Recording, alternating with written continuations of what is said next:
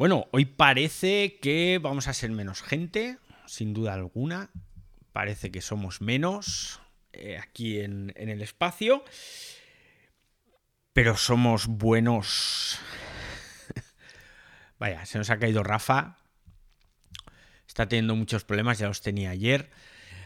Así que bueno, pues bienvenidos aquí al Ciberdiario, este espacio que se graba diariamente en Twitter Spaces y que luego se convierte en podcast, que puedes escuchar aquí en tu plataforma favorita y en la que hoy vamos a hablar de la electricidad. Vamos a hablar de la electricidad porque puede parecer que ya es un tema muy manido, pero también es cierto que se está convirtiendo en un problema. Se está convirtiendo en un problema porque no para de subir os juro que yo pensaba que esto tendría un techo, pensaba que acabaría en algún momento, pero no. Esto continúa subiendo. Para los que vivimos en España, para todos menos para mí, y ahora os diré por qué, es un problema cuánto está subiendo la luz. Y ahora mismo, caray, es que te sale casi más barato irte a cenar una mariscada a un restaurante de lujo que poner una lavadora, sinceramente. Es así. Estaba buscando datos del INE a ver eh, cuánto había subido la electricidad y el precio para los consumidores ha aumentado hasta agosto. Bueno, en agosto aumentó un 7,8% con respecto a julio, que es una subida importante en un mes. Pero es que con respecto al año anterior la subida es de casi el 35%. Un 34,9 exactamente. Esto es al cierre de agosto es una auténtica locura. Los combustibles también suben, ¿eh? aunque hoy estamos hablando de electricidad, pero también suben los combustibles. La gasolina ha subido un 21% desde enero hasta agosto. El gasoil un 18,5% desde enero hasta agosto. Pero quiero que os quedéis con esa cifra del 34,9% de subida de la electricidad. ¿Por qué? Porque me he ido hacia atrás en el histórico de subidas de la electricidad y desde el año 2003 acumulamos un 44% de subida. Acumulada. Desde 2003. En 18 años. Bueno, pues un 34,9 ha subido solo en los primeros 8 meses de este año. O sea, tela. Tela. ¿Por qué? ¿Por qué está subiendo? Pues hay un millón de explicaciones, hay un millón de razones los precios del gas han subido, que es una materia prima que se está utilizando mucho en los ciclos combinados en, los últimos tiempos. Los derechos de emisión de CO2, es decir, tenemos que pagar, bueno, nosotros indirectamente, en realidad son las eléctricas las que tienen que pagar por contaminar. Y lógicamente eso lo repercuten, como no, en nuestra factura. Queremos un entorno más verde y hay que pagarlo. El problema es que las eléctricas en su mayoría todavía no están invirtiendo lo suficiente en alternativas más limpias, que no solo les saldría más barato a la larga, sino que encima evitaría que tuvieran que pagar pues esos derechos de emisión de CO2. Pero como os decía, la luz está mucho más cara en España para todos vosotros, menos para mí, porque Endesa la compañía en la que tengo contratada la luz decidió en enero pues que dejaba de enviarme facturas, porque dijeron, va, es que David es un tío majo, hace todos los días ahí el ciberdiario en Twitter Spaces, nos divertimos con ese podcast luego, ¿y para qué le vamos a cobrar la luz? Hombre, pobrecillo. Con lo cual, pues desde enero que no pago luz, estoy peleándome con Endesa para que me envíen las puñeteras facturas. Periódicamente me conecto al chat, hablo con ellos. En mayo me dijeron que sí, que era un problema que tenían desde principios de año y que afectaba a 80.000 contratos.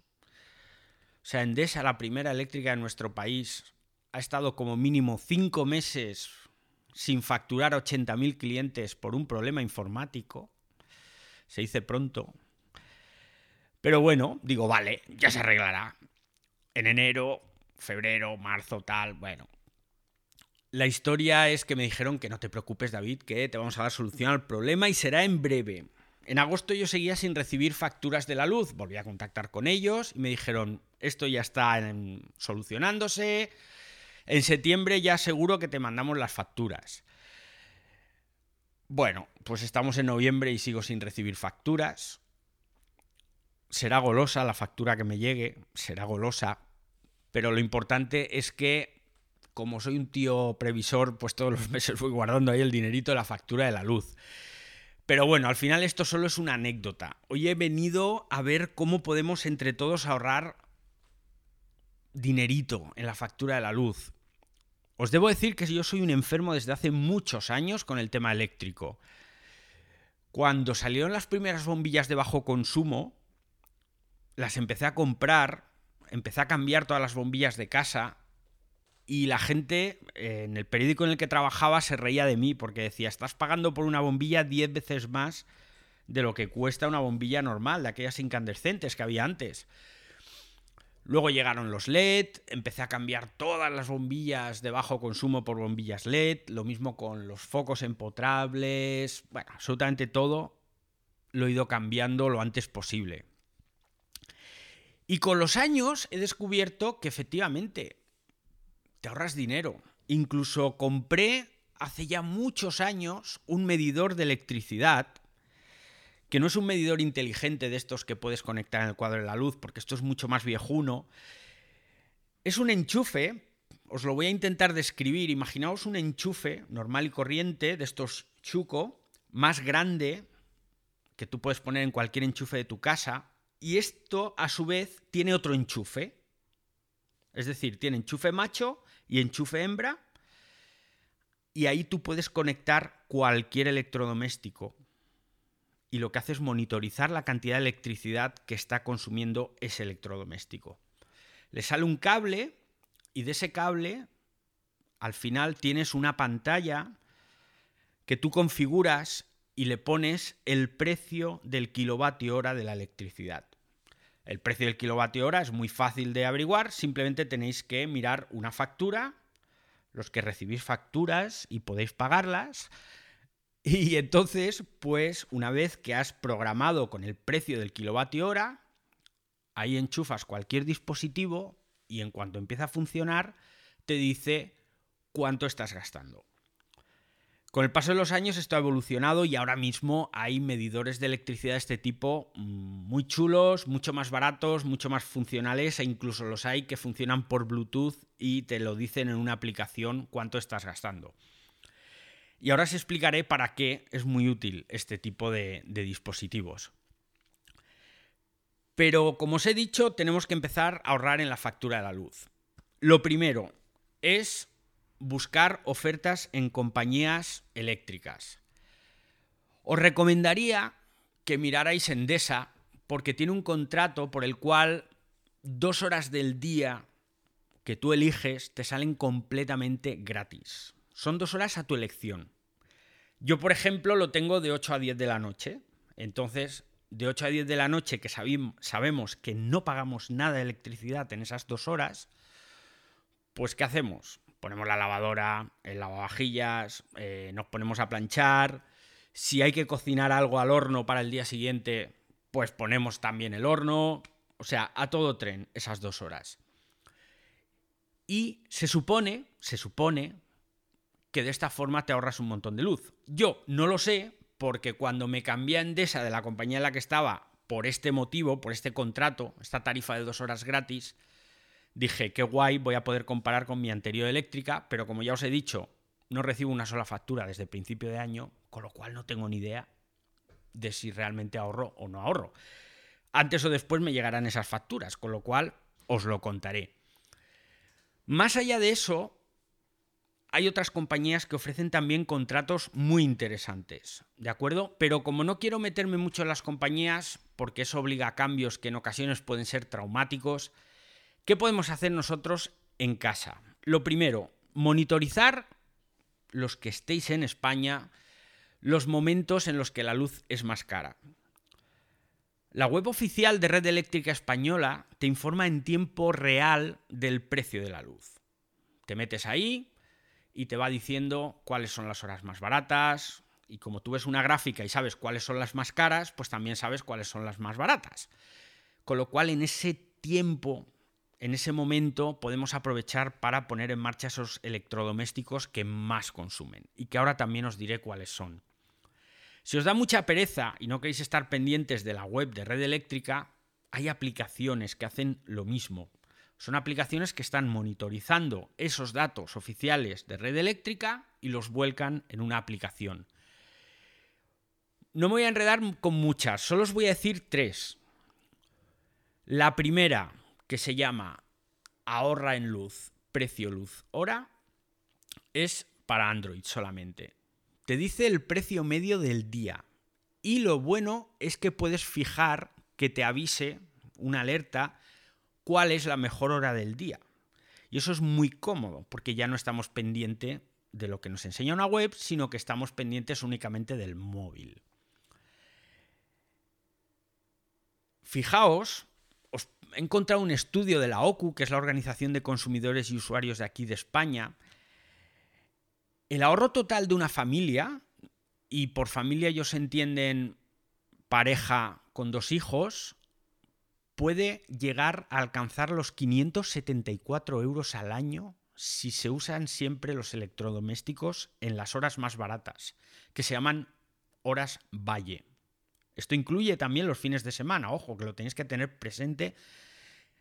De esta forma, si usamos las aplicaciones que nos van diciendo cuándo son las horas valle, cuándo son las horas más baratas, fijaos el dineral del que estamos hablando. 574 euros al año. Nos da para un, un buen homenaje. ¿eh? Otra aplicación, Precio Luz España. Esta es para iOS. Y esta, además de hacer lo que hace la otra, tiene una cosa muy molona y es que para todos los que tenéis el iPhone sabéis que hay unos widgets que se consultan en la pantalla principal. Pues bien, Precio Luz España tiene un widget que ponemos en la pantalla principal y nos dice en tiempo real el precio de la electricidad.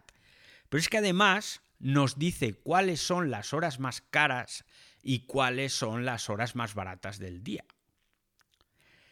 Y de esta forma, pues también nos podemos despreocupar. E insisto, pensad en esos 574 euros de media que nos podemos ahorrar al año en electricidad si consumimos en las horas valle, que son las más baratas. Otra forma de ahorrar, el consumo a través del medidor que os he contado al principio. Cuando yo compré este medidor, lo primero que hice fue lo típico. Ah, bueno, vamos a ver la nevera. ¡Guau! ¿Cuánto gasta la nevera? Entonces le enchufas el medidor, enchufas el medidor al, al enchufe de la pared, al medidor enchufas la nevera y aquello empieza a funcionar. Entonces, al principio te da un precio muy alto, pero cuando han pasado unos 30 minutos, hace una media ponderada y te dice con bastante exactitud cuánto te cuesta ese electrodoméstico en euritos al mes o al año. En el caso de mi nevera, que era antigua, pero funcionaba de maravilla, vi que gastaba un montón. Entonces lo que hice fue buscar neveras que fueran más eficientes energéticamente. Busqué los precios, me puse a comparar cuánto gastaba al año cada una de esas neveras, cuánto me costaban. Y al final cambiamos la nevera. Porque en dos años y medio esa nevera estaba amortizada con el ahorro eléctrico con respecto a la otra vieja que yo tenía. Y pasó igual con la lavadora y pasó igual con el lavavajillas. Puede sonar a locura, pero cuando estamos hablando de que en dos años, dos años y medio amortizas la inversión de un electrodoméstico con el ahorro eléctrico que estás haciendo, pues las cosas cambian, porque una vez que has pasado ese plazo, entonces ya todos son beneficios. Estás ahorrando año tras año, es decir, es dinero que se te queda en tu cuenta bancaria y que no se va a las arcas de las eléctricas. Os recomiendo estos medidores porque son fantásticos. ¿De qué otra forma podemos ahorrar dinero en la factura eléctrica? No sé si habéis oído hablar de los electrodomésticos vampiro. Los electrodomésticos vampiro son todos esos dispositivos que cuando están apagados siguen chupando electricidad. La tele, el monitor del ordenador, el router y así, pues todo lo que os podáis imaginar. Esto gasta. Gracias a este medidor tan maravilloso del que estoy tan contento, pues también me puse a mirar cuánto gastaban pues los electrodomésticos. Mi router me cuesta 12,35 euros al año de electricidad. Bueno, no es una cantidad importante, 12 euritos. Pero pensad cuántas horas del día estáis usando el router. Por ejemplo, las 7-8 horas que estás durmiendo, no estás usando el router. Lo puedes parar. La impresora. La impresora gasta en stand-by 8,86 euros al año. Una maldita impresora. Que solo usas muy de vez en cuando para imprimir. Nosotros en casa la usamos a lo mejor una vez a la semana. Pues impresora apagada. La tele en stand-by. Un televisor moderno, os estoy hablando, ¿eh? Un televisor de los que más o menos todo el mundo tiene. 8,45 euros al año. Solo cuando está en stand-by. Estos 8,45 euros al año los calculé haciendo una regla de tres de las horas que está en stand-by. Aquí no está incluido las horas que está en funcionamiento. Con lo cual, pues por ejemplo, la tele, cuando dejamos de verla, se apaga, pero se apaga del interruptor de la tele, no se apaga con el mando y ya está. Sé que son cifras absurdas, 12 euros, 8 euros, pero ahora poneos a pensar una cosa, ¿cuántas teles tenéis en casa? Pues multiplicad 8,45 euros por X tele. Añadid el monitor. Añadid el router. Añadid todos los electrodomésticos que tenéis en casa y que están mucho tiempo en stand-by. En mi caso, estamos hablando de 117 euros, casi 117 euros de ahorro al año. Es dinero y es tan fácil como ir apagando el monitor, ir apagando la tele, etcétera, etcétera. ¿Y cuáles son los electrodomésticos que más gastan por cada hora de uso? Y esto también medido con mi fantástico medidor. Bueno, os digo la marca, que es Belkin. No lo vais a encontrar por ninguna parte porque es muy antiguo y ya eso no se vende. Pero insisto, que tenéis medidores de electricidad mucho más modernos y que son muy útiles. La plancha. La plancha es, vamos, la muerte en vida. de la electricidad. La plancha es una locura. Desde que yo sé lo que gasta la plancha, planchábamos muy poquito, muy poquito, porque es una auténtica barbaridad. El horno. El horno gasta una barbaridad. Más que nada por el tiempo que tarda en calentarse para empezar a cocinar. Según a qué temperatura tengas que cocinar un alimento, estaríamos hablando de que necesitas entre 20 y 40 minutos de calentamiento. Y eso son 20 a 40 minutos que el horno está tirando a todo tren. Porque necesita calentarse rápidamente, con lo cual está usando toda la potencia que necesita. La vitrocerámica.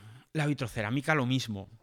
Necesita mucha potencia para calentar por su tecnología, aunque es cierto que las de inducción son más eficientes energéticamente, pero también es cierto que son bastante más caras. Yo no tengo inducción, tengo una vitrocerámica normal y corriente y gasta, gasta bastante.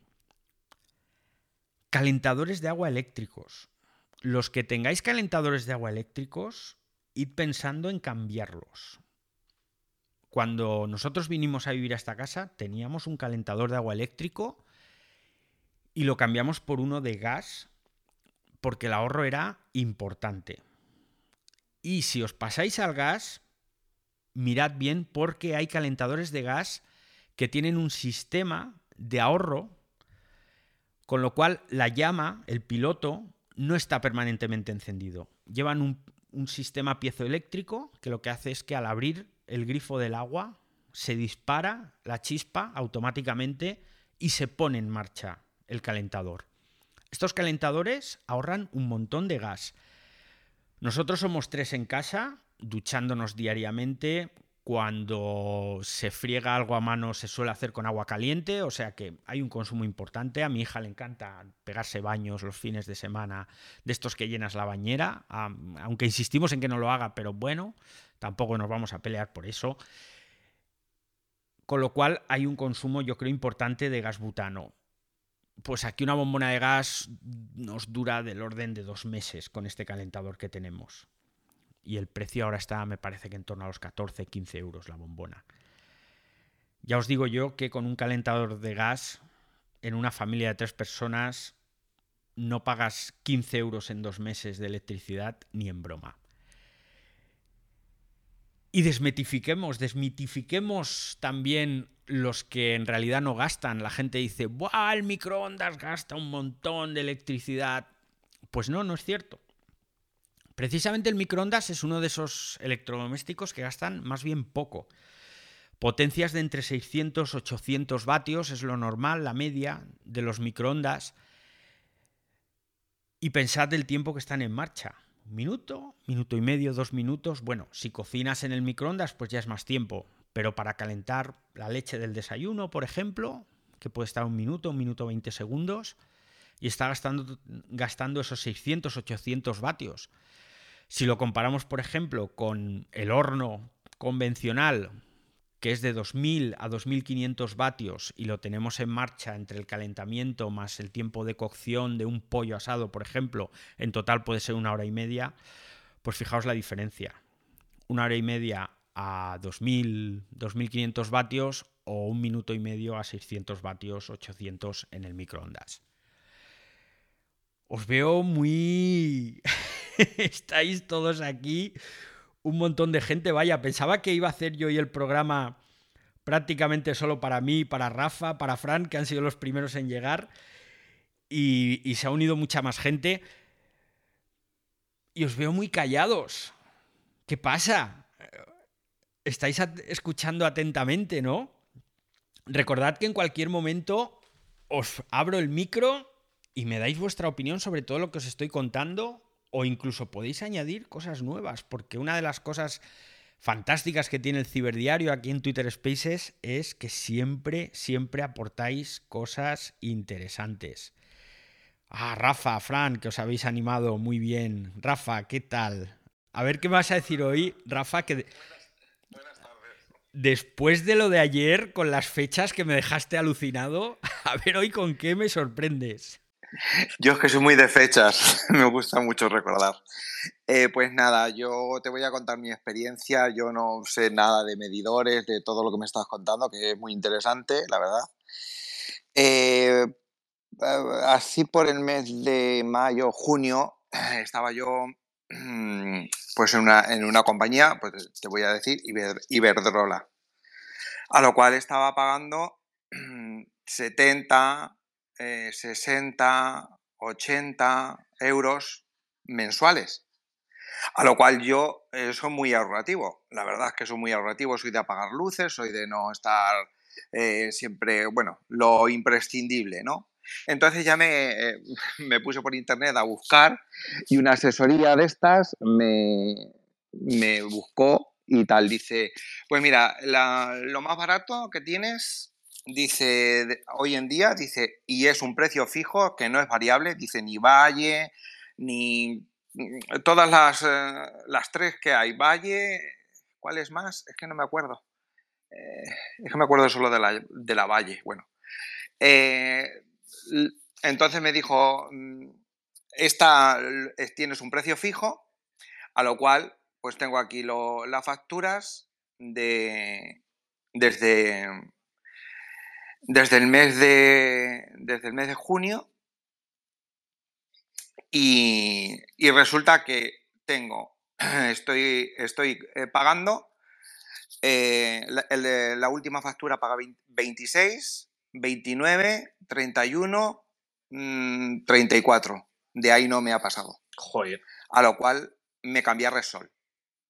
¿vale? Eh, lo digo también, me, me cambié de Iberdrola a Repsol, lo cual me ha ahorrado más de la mitad del precio de la, luz, de la factura. Y eso para mí, pues, eh, pues que lo veo que es un romo a mano armada. Eh, a mí me dijeron que Repsol, pues nada, que veo que, que hay, que, veo que que gasto, quiero decir, que pago más más de la cuenta, me dijeron, dice, si pagas más de tanto, no sé cuánto me dijeron, eh, de, si te pasas de 40, dice, nos llamas y te reajustamos otra vez el precio y tal. Y no he tenido que llamar, a lo cual, pues el último mes pagué 26 euros. Eh, y esto es lo que, lo que te puedo contar, que me ha bajado pues más de la mitad. Alucinante. Pues mira tú por dónde que la compañía en la que yo estaba era Repsol y estaba muy contento porque encima siempre había promociones y temas para la gasolina y no sé qué. Pero claro, cuando vi lo de las dos horas gratis con Endesa dije, pues esto va a ser genial porque me voy a ahorrar un pastizal. Claro, al final yo no sé lo que estoy, lo que estoy ahorrando y lo que no. También es cierto que yo pagaba bastante más que tú madre mía, veintipico euros, 30 euros, eso es, eso es el sueño de cualquiera. Yo estaba en torno a los 80, 100 euros mensuales, pero también hay que tener en cuenta que yo aquí, pues, solo en ordenadores tengo mis propios servidores de almacenamiento, porque no me fío mucho de las nubes y todo eso. Y, por ejemplo, los servidores, eh, por seguridad, los suelo tener siempre encendidos. Pero vamos, me voy a plantear lo de Repsol. Vaya, vaya precios que me acabas de decir. Fran, ¿qué tal? ¿Cómo estás, amigo canario? Hola, David, Eva, Rafa, a todos. Bueno, primero, si me permites matizar, eh, David, que vamos a parecer que somos los ricos aquí por el tema de que nosotros estamos en España, en Europa. Eh, estamos hablando del tema de, la factura de la luz, por la subida, como tú comentabas, que estamos teniendo, padeciendo, que nos va a subir hasta el pan. Date cuenta que también tenemos que por eso hay, creo que unas personas en la sala, que en Latinoamérica tienen países que tienen cortes de luz constantes al día. Así que no tienen este problema, sino tienen un problema mayor. No quiere decir que no parezcamos que somos los ricos. No estamos hablando aquí de ricos, aquí no somos personas ninguna rica, creo de lo que estamos en la sala, por lo menos la gran mayoría. Sino que, que es un problema que si no tienes ahora, pues solamente en un futuro. Que es también a mí lo que me enfada, David, de que yo, que llevo toda mi vida viendo con el sol, lo que comentaste antes, que no se, no se va por las energías alternativas, como el sol, sino que seguimos, siguen las eléctricas puliendo la energía de toda la vida, que como dijiste, como los costes de producción, sobre todo con gas, eh, cuestan más, pues al final nos sube todo. Y tenemos que estar haciendo, como estás David, dándonos un montón de tips, de tips que tenemos que estar haciendo maravillas en casa, ¿no? Yo también he hecho de cambiar las luces LED, eh, intentar cortar más los consumos y tal, todo esto, pero pero que al final esto es como un, venga, venga, vamos a darle, vamos a darle, que sube la producción de generar la electricidad y por eso suben los costes de, la factura, ¿no? Y también si nos fijamos también en las facturas, viene también los costes del mantenimiento, ¿eh? de incluso los pagos de las renovables que no se están utilizando, se está pagando también eso en las facturas, ¿no? Con lo cual engordan por otro lado. Así que soluciones a esto, David, por lo que estabas dando, ¿no? A ver qué, que yo creo que, en el futuro, si algún día lleguemos a, la electricidad, a las energías alternativas, y no estemos con esta fiesta que, hay así de venga a subir, a subir, y la vida cada vez cuesta más ganar eh, el dinero, pues que se, puedan tener otras, otras alternativas a, esto. Y si no, pues de momento buscarnos así, buscarnos ahorrar, que digo que está bueno aquí lo que estás compartiendo, David, porque tenemos aquí, ya digo, juegos diferentes para que a veces, oye, que es normal que uno no controle en el tema de electricidad, diga, oye, ¿qué me está contando David? Este hombre que ha estado tomando, tal. No, no, no, es que exactamente hay diferentes usos. Eso mismo que comentabas, lo del microondas, que exactamente siempre ha tenido esa, mala fama, el horno sí siempre ha sido un devorador de electricidad. Todas estas cosas, bueno, que si ayudan a, en general a, todos, pues nos venga bien, ¿no? De que hasta que cambien las cosas algún día, a veces algún día cambian, podamos optimizar más los gastos y podamos al final eh, que no tengamos que estar pagando facturones de luz y que todo sube al final en, los costes de la vida. Pues efectivamente, Fran, eh, sobre una cosa que has dicho, que tenemos que estar haciendo malabares, pues es lo que hay, pero la vida es así, desgraciadamente no estamos, no somos millonarios, ya nos gustaría. Bueno, yo no lo descarto algún día, ¿eh? que sepáis que he empezado a invertir en criptomonedas y ya he metido 50 euritos y yo espero jubilarme el año que viene. Pero bueno, coñas aparte, si quieres ahorrar dinero, tienes que hacer filigranas. No hay más. Tienes que hacer filigranas en el supermercado, tienes que hacer filigranas con el coche cuando vas por la carretera para gastar menos gasolina. Es que es así. Cuando el dinero no te sobra, pues tienes que procurar que no te falte. Eva, hello, tú por aquí. Estoy, estoy, pero que estoy aquí escribiendo cosas, os dejo hablar.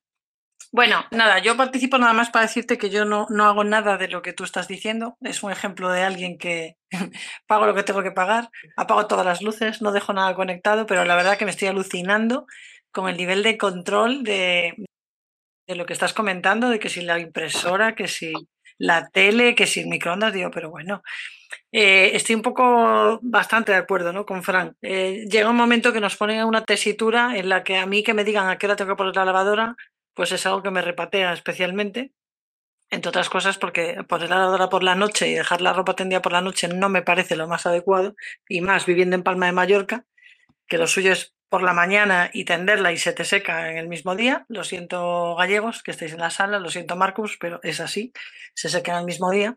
Y claro, que te digan que la hora más barata es por la noche, que la tienes que poner lavada por la noche y tal, esto es algo que, que, me, que me molesta especialmente. Entiendo que los precios, que es la vida, que esto es así, pero, o sea, planchar, pues entonces tienes que planchar el fin de semana. Pues es que a mí no me apetece planchar el fin de semana. Bueno, yo no plancho en casa, pero independientemente, ¿no? El que tenga que planchar como tú, que sé que eres un manitas y planchas. Entonces, ¿qué pasa? Que tenemos que acabar haciendo las cosas al horario que nos dicen por un tema de consumo, si tú quieres ahorrar, ¿no? Y para mí esto es lo peor de, toda esta historia, ¿no? Aparte, por supuesto, de personas que, que pues tienen problemas para pagar la factura de la luz, que no es ninguna broma. Autónomos, que yo he estado hablando con algunos, como yo soy, que me dicen que van a tener que pensar en cerrar su negocio porque no pueden mantener los gastos o subir los precios de la carta y por tanto posiblemente perder parte de su clientela porque pues todo repercute en la factura en el tema de la luz y esto es un tema que sí que, que, que me parece serio, ¿no? Importante, más allá de, pues de lo que estás hablando hoy, que también no está interesante, pero no sé, tendríamos que reflexionar todos y, y, desde luego es un pecado mortal que teniendo el sol que tenemos en España no podamos utilizar la energía solar. Esto es algo que esta mañana estuve tuiteando en el Congreso de CEDE de los empresarios de, de, España y, y, todos son grandes palabras, todos son eh, muy buenas ideas y muy buenos planes, pero, pero en las cosas básicas, en los pies en el suelo, en lo que a la gente nos mm, preocupa, en lo que a la gente nos eh, necesitamos, ahí mm, no están, ¿no? No sé qué pasa que no están, ¿no? Por los intereses creados, bueno, pues por todo, ¿no? Pero bueno, una reflexión al aire que dejo. Gracias, Eva. Como siempre, las reflexiones de Eva son directas, o sea, son como una entrada a la espinilla en un partido de fútbol. ¿eh? Hay directas. Me quedo con un par de cosas. Una, lo de los autónomos tengo, bueno, mis dos mejores amigos aquí en Mallorca tienen un bar, un bar de barriada, de menús de toda la vida. La última factura fueron casi 5.000 euros de electricidad. De un mes. De un mes. Esto, si tienes un super restaurante de lujo, pues vale, ningún problema. Pero en según qué bares, cámaras frigoríficas funcionando 24 horas, antiguas, con un consumo eléctrico alto. Esto está haciendo que cierren negocios. Y como dice Eva, tenemos que hacernoslo mirar. Renovables. Pues sabéis que yo que tengo suerte y tengo un buen tejado sobre el que poner placas, lo he empezado a mirar. Y lo he empezado a mirar y no es como parece de fácil, no es como parece de económico y sobre todo la administración que no para de marearte. No para de marearte. Esto es un tema que cuando lo tenga en marcha o no, o finalmente lo deseche, me dará para hacer no un ciberdiario, sino dos o tres. Porque es complicado el tema. Marcus, por alusiones, ¿cómo estás? Muy buenas noches. La verdad es que estoy alucinando con eso de que la ropa seque un día. Esto de Eva es maravilloso. Eh, perdona que te interrumpa. En un día, no. Si tú aquí en verano tiendes por la mañana y en dos horas, como mucho, no has recogido la ropa, por la tarde está decolorada. Porque el sol es tan fuerte que, que recoges trozos de cartón. Es una pasada. Pues en verano puedes poner tres lavadoras por la mañana y te secan todas antes de comer. Ahí lo dejo. Aquí lo más parecido es eh, cuando lo puedes colgar fuera por el viento, pero por el sol ni de coña. Pero, pero sí que para eso, para eso también inventaron lavadoras con lavados bastante potentes. Pero aún así, David, ¿tú te pusiste a calcular realmente eh, qué porcentaje de la factura eléctrica que pagas es realmente por consumo? Porque yo la última vez que eché las cuentas anda por poco más del 30%.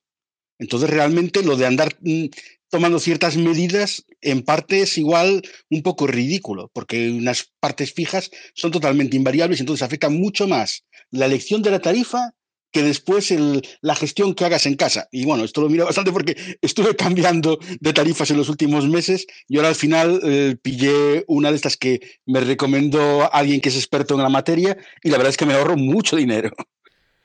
¿Y qué tarifa es esa? Cuéntanoslo a todos.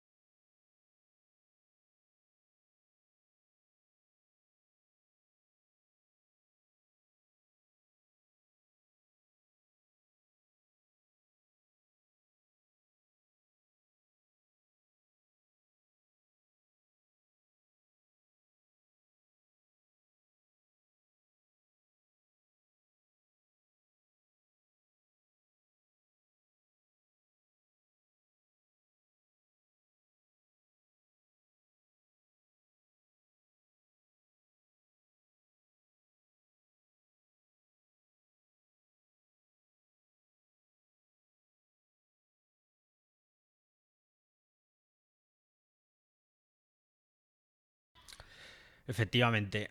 Pues, pues mira, me anoto también en esta de Naturgy, junto con la de Repsol, que nos ha dicho Rafa, porque habrá que, habrá que ir mirándolo todo en vista de que Endesa ha decidido que me regala la electricidad.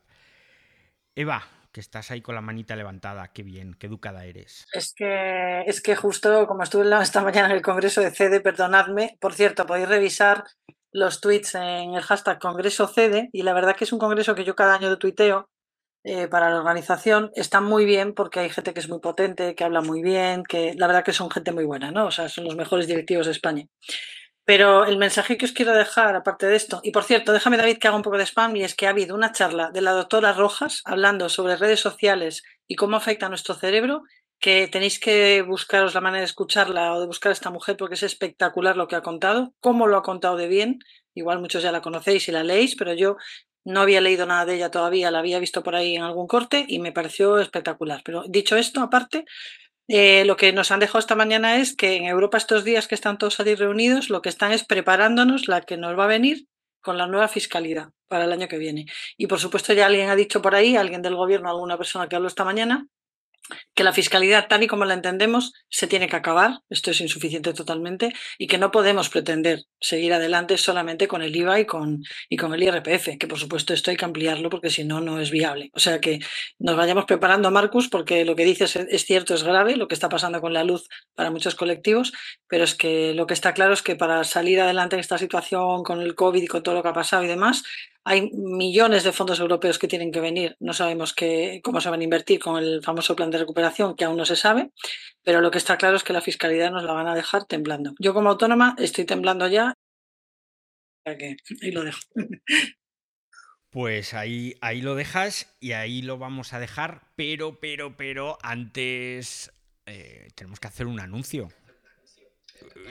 Pan, un spam del bueno, como diría Edu. Pan eh. del bueno. Oye, Fran, yo no sé por qué cuando tú abres tu micro me oigo. Oigo un retorno de todo lo que estoy diciendo. Es como... Ah, vale. Ah, puede ser los audífonos ahí. Ah, vale, vale, vale. ¿Ves? Ahora me acabo de oír diciendo, ah, vale. bueno, vamos a ir cerrando. Nos hemos alargado un poquito más, pero no nos vamos. No nos vamos de Twitter Spaces. Nos vamos a lo que van a abrir en cinco minutos Eva, Edu, que está también aquí en el espacio. Porque han llegado las comunidades aquí a Twitter y Eva, que ya está metida y ya me está metiendo en comunidades. Gracias, Eva. Nos van a explicar, van a desmenuzar todo esto de las nuevas comunidades en Twitter. Eva, danos un adelanto. Eh, nada, eh, la verdad es que yo acabo de entrar, estoy mm, toqueteando por ahí y la verdad que es un mundo interesante, pero un mundo que nos va a requerir debatir un poco y eso es lo que me gustaría que hagamos hoy, contaros un poco lo que hemos averiguado y lo que estamos haciendo y, y dónde os podéis meter en una comunidad que además la acaban de abrir para que todos podáis probar, que está muy chulo, pero claro, eh, el, hacer grupos de gente que están hablando de temas y que no están en abierto, esto tiene su parte positiva y su parte negativa. Y de eso es lo que me gustaría que hablásemos hoy, a ver qué opináis. Pues yo voy a estar, contad conmigo, nada, en cinco minutitos a menos cuarto abrirá el espacio Ebañón, Eduardo Tornos, más sabios que, que los Reyes Magos, y yo también que me uniré, que ya sabéis que me uno a un bombardeo. Muchas gracias por venir, hemos repasado un poquito cómo podemos ahorrar algo de electricidad, poco, no os vais a ahorrar una fortuna, pero si os lo curráis, como hago yo, mm, a final de año se nota. Y yo creo que la situación económica no está como para que andemos tirando 150 o 200 euritos al año, que es dinerito. Gracias por venir a todos los que estáis aquí en Twitter Spaces. Mañana volvemos, un viernes que va a ser diferente. Los viernes, a partir de ahora, aquí en el Ciberdiario van a ser viernes random. Es decir, vamos a hablar de todo lo que os dé la gana a vosotros. Proponéis el tema y de eso hablamos. Y ahora nos vamos con Eva y con Edu a su espacio en el que hablaremos de comunidades en Twitter. Venga, chao, chao. Hasta luego, usuarios.